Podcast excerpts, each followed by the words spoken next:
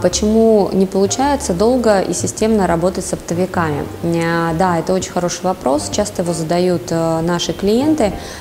Кто такой оптовик в Китае? Оптовик – это частный предприниматель. Китайское правительство намерено поддерживать средний и малый бизнес.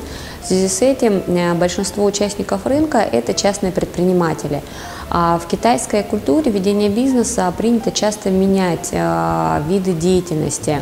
Э, раз в полгода большая часть предпринимателей меняет сферу деятельности, например, занимался, торговал обувью, начал заниматься туризмом э, и тому подобного. А в связи с чем они располагают такой возможностью, потому что китайское правительство регулярно субсидирует микро, средний и малый бизнес, поддерживает э, этих участников. А поэтому есть своя специфика в работе с оптовиками. Как правило, оптовики, те, которые на данный момент работают с российской продукцией, это в прошлом поставщики тех или иных товаров из Китая. На посредники, например, поставляли обувь, либо занимались одеждой, либо поставляли а, технику, машины для российского рынка. И э, после того, как э, трафик уменьшился, потока товаров из Китая в Россию, они э, решили заняться э, российскими товарами, российской продукцией. А, не имея опыта работы с сетями, не зная, не понимая э, продаж, китайский рынок, э, он специфичен еще тем, что э, в Китае существует очень ярко выраженная э, специализация. Каждый занимается э, только каким-то своим определенным делом, и не, большинство людей не многопрофильные. У нас даже есть шутка э, среди команды о том, что китайцы нельзя ставить больше, чем одной-две задачи.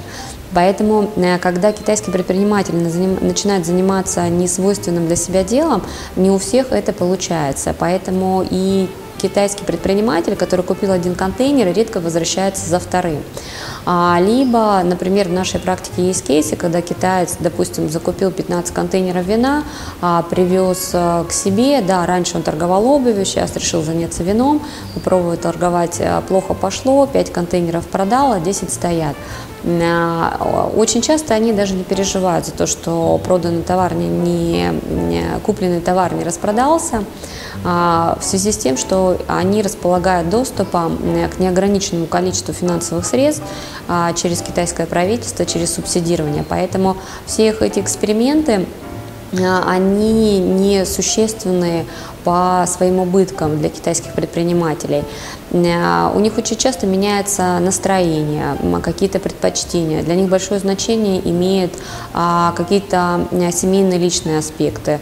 А в практике, когда мы работаем с китайским персоналом, они могут уехать на каникулы домой к семье и не вернуться после каникул, после месячных, двухмесячных каникул с основанием, а, что соскучились по родителям, хотят еще побыть дома. Для китайских э, предпринимателей, для китайских сотрудников это нормально. Для них приоритетным являются какие-то семейные аспекты, культурные или захотели погулять по горам, нежели чем ведение бизнеса. Бизнес у них в приоритете занимает там, третье-четвертое место. В связи с этим и очень сложно работать именно с китайским оптовиком, китайским предпринимателем.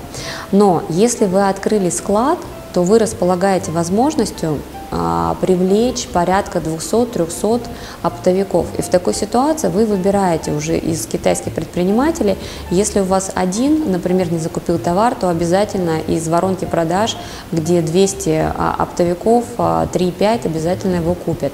Поэтому очень важно выйти на китайский рынок, открыть там склад и дальше выстраивать работу с оптовиками для того, чтобы себе обеспечить большую оборач... более быструю оборачиваемость, оборачиваемость денежных средств.